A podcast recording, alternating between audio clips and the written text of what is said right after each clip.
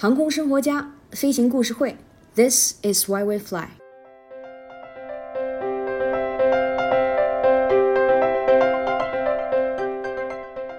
看到今天我们播客的主题啊，大家可能有些按耐不住了。主播绝对是飘了，竟然动了买飞机的心思。首先声明，今天的播客内容取材于宇明先生的美篇，算是对宇明先生这篇文章的一个回应。大家如果对这个话题感兴趣，欢迎联系我们，咱们一起讨论讨论。这看上去是一个天马行空的想法。其实实施的几率还是挺高的，而这个想法呢，主要是针对想要学飞行教员或者是想飞的朋友们。毕竟目的性明确的行动，往往收效都非常非常明显。首先呢，需要说一下大前提：飞机和飞机是不一样的。动辄几个亿的公务机，我即便是非常非常飘了，也是不敢想的。今天咱们讨论的是一两百万的预算，入手门槛合适，也不涉及到太繁琐的手续。好，第一个问题，买什么样的飞机？计划如下：众筹买一架飞机，暂且不说是哪一家的飞机，一架适航的飞机才行。啊，适航的意思就是能安全飞行，局方是允许上天的，有证儿有保障。新的旧的那就没什么所谓了。当然，我们更喜欢新的、便宜的，还有可靠的。一百万的预算足够买一架飞机了。如果是运动类的话，可以买架新的；正常类，嗯，买个翅膀。如果是一个正规的卖家，那么它的三证应该是齐全的。好，知识点来了。三证，飞机的三证指的是电台证、国籍登记证和适航证。有了这三证之后，可以省去很多很多的麻烦事儿。第二个问题，飞机买了在哪儿飞？飞机的问题解决了，下面就是场地了。嗯，其实准确的说，在中国各个地方都可以飞，但是呢，西南的空域相对来说非常开放。嗯，那儿有着得天独厚的条件，只要老天爷给力，不下雨、不刮风、不起雾，基本上每天都能飞。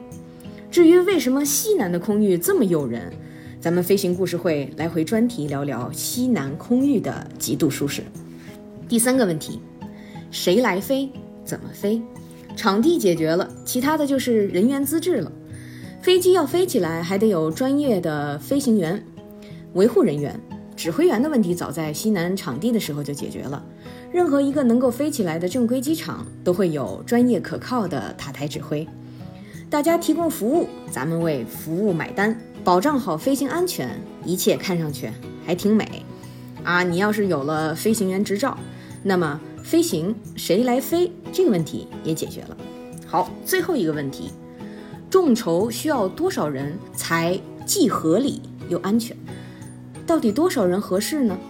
要满足每个人都可以开开心心的把这件事情做成，大家要注意，这个众筹的意义啊，是去实现一个小小的飞行梦。不是个人最终的结果是要赚多少多少钱。如果你想要挣钱的话，隔壁股市大盘分析的专辑非常非常适合你。这里的大家只是用口袋里的钱买一架飞机，买完飞机后自己驾驶着飞机在天空中去积累时间、积累经验，等时间到了再去申请一个飞行教员。想想做梦都能笑醒。到底多少人买才合适呢？其实这根本没有一个准确的数字，就看你能够众筹到多少人。希望当然是越多越好了，因为人越多，分摊到每个人身上的花费就越少。而这部分的人都从哪里来呢？他们可以是已经懂飞行的人，也可以是想学飞的机务，或者是想学飞的医生、律师、学生或有网红等等。总之，和你一起拥有梦想的人啊。这世上其实还是挺多的，而这些人足够可以支撑起一架飞机能够安全起飞和落地，因为每一个热爱飞行的人绝对是一个敬畏生命的人，有了这个心就能够把这个事儿做好。事儿肯定是很难，也需要花很久很久的时间去协调，甚至于会花很多很多的精力，但是只要去做，说不定就能做成。最后的最后，宇明先生还跟我透露了一个小秘密，其实这样众筹买飞机的案例已经有了，而且还是一个非常成功的案例。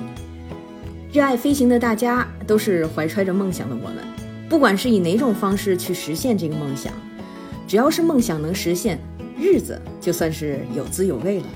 当然，众筹飞机这么大个议题，还有很多值得探讨的地方，欢迎大家联系我们。我们在喜马拉雅上首发播客，各大播客平台都可以收听。航空生活家飞行故事会，This is why we fly。咱们下期节目不见不散。